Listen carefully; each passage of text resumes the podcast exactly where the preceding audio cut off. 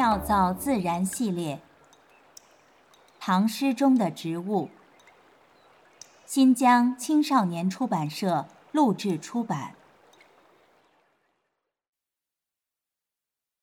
代悲白头翁。洛阳城东桃李花，飞来飞去落谁家？洛阳女儿惜颜色，坐见落花长叹息。今年花落颜色改，明年花开复谁在？已见松柏摧为新，更闻桑田变成海。古人无复洛城东，今人还对落花风。年年岁岁花相似，岁岁年年人不同。既言全胜红颜子，应怜半死白头翁。此翁白头真可怜。依稀红颜美少年，公子王孙芳树下，清歌妙舞落花前。光禄池台文锦绣，将军楼阁画神仙。一朝卧病无相识，三春行乐在谁边？婉转蛾眉能几时？须臾鹤发乱如丝。但看古来歌舞地，唯有黄昏鸟雀悲。作者：刘希夷，地点：河南洛阳。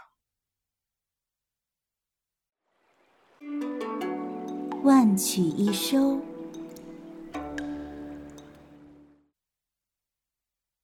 美姿容，好谈笑，善弹琵琶的初唐美少年刘希夷。无论如何也不会想到自己最后竟会因诗丧命。希夷幼时失户，寄住于外祖父家。一日偶得佳句云：“今日花落颜色改，明年花开复谁在？”吟诵良久，似有不祥之意。又吟曰：“年年岁岁花相似，岁岁年年人不同。”舅舅宋之问苦爱此联，知其还未传人，恳求相让。西夷虽应允，终究不舍，遂小于外。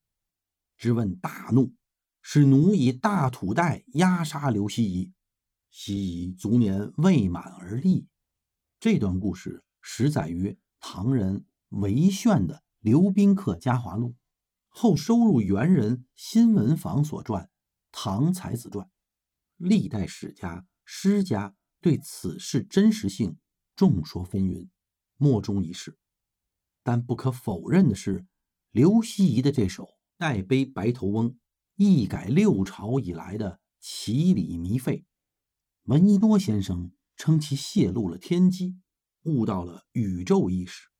从红颜美少年到半死白头翁，也不过是花飞花落的须臾之间。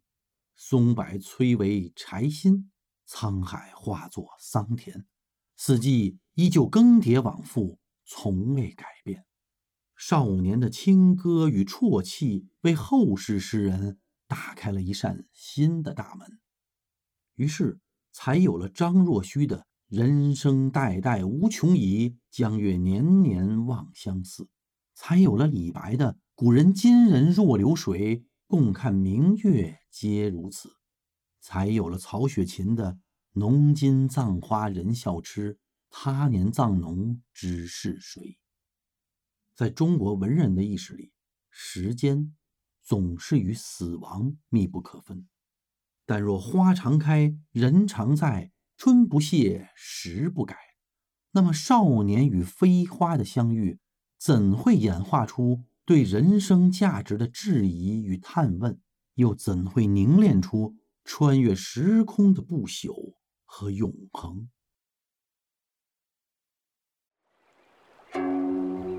妙造自然。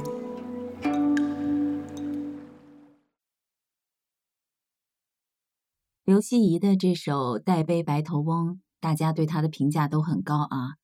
说他这个一下子把诗歌引领到了一个新的层面。我发现这个里面啊，他说到了桃李花，洛阳城东桃李花，飞来飞去落谁家？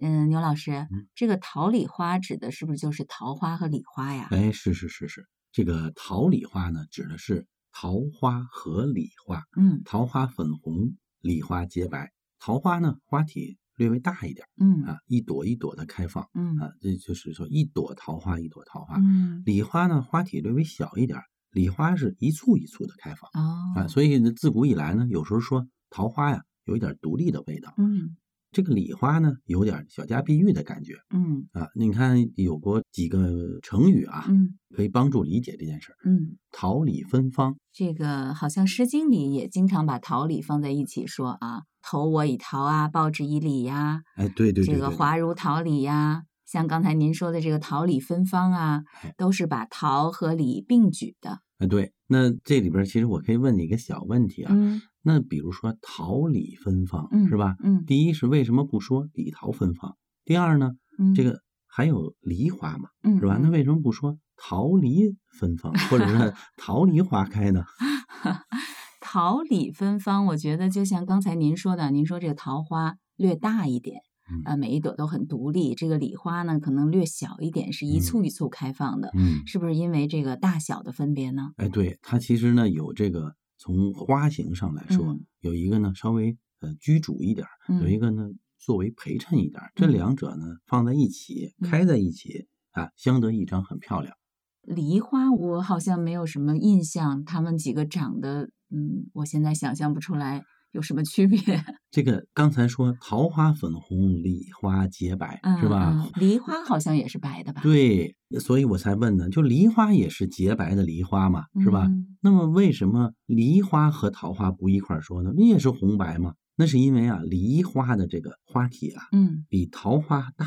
那刚才说桃花要为主，结果这个梨花比它还大，那怎么说呢？哎，所以是这个原因。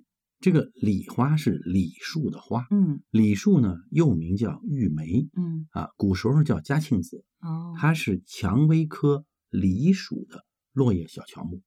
李属的植物啊有三十多种。刚才我们一直在说李花呀、李树，嗯根据这个诗来说，说的是中国李。嗯分布最广的三十多种李属的植物呢，还有欧洲李，哦，还有杏李，然后樱桃李和美洲梨。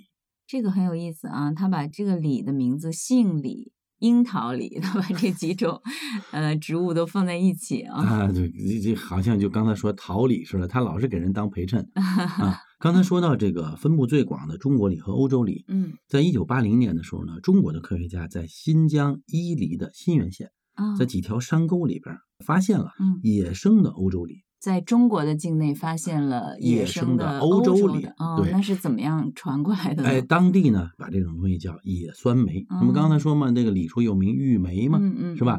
呃，应该说呢，也许嗯这个就是中亚广泛传播的李树是从这儿嗯开始传出去的。也就是说，中国李很早就从中亚的多种李树当中呢分化出来了，然后传到东亚。你看，新疆其实是接近中亚地区了它嗯从中亚开始李树分化出来，嗯传到东亚的地方。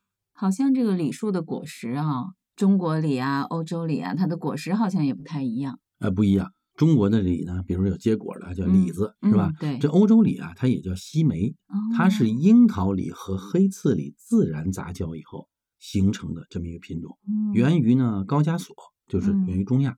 后来呢，在古希腊的时候呢，传到欧洲。据说啊，嗯呃，法国南部有一道名菜叫西梅干焖鸡，这个西梅其实就说的是欧洲李。哦，嗯那这个西梅，我的印象中好像是小一点，果形是椭圆的。咱们的这个李子感觉要稍微大一点，嗯，果形偏圆呃，我们这个李子呢不能多吃啊啊，医学方面呢我们不嗯敢多言啊。嗯呃，就是李子呢，它抗氧化剂的含量啊非常非常高，哦，这是它的优点啊。但是呢，确实它不可以多吃。这里边呢，刚才咱们说了，梨花是白色的，对，梨花也是白色的，嗯，是？吧？你正好说很难分辨嘛，嗯，是吧？我可以分享一个小诀窍啊，啊，怎么分辨同样是洁白的李花和嗯梨花？这个李花的花蕊啊是浅黄色的。哦，梨花的花蕊呢是粉红色的。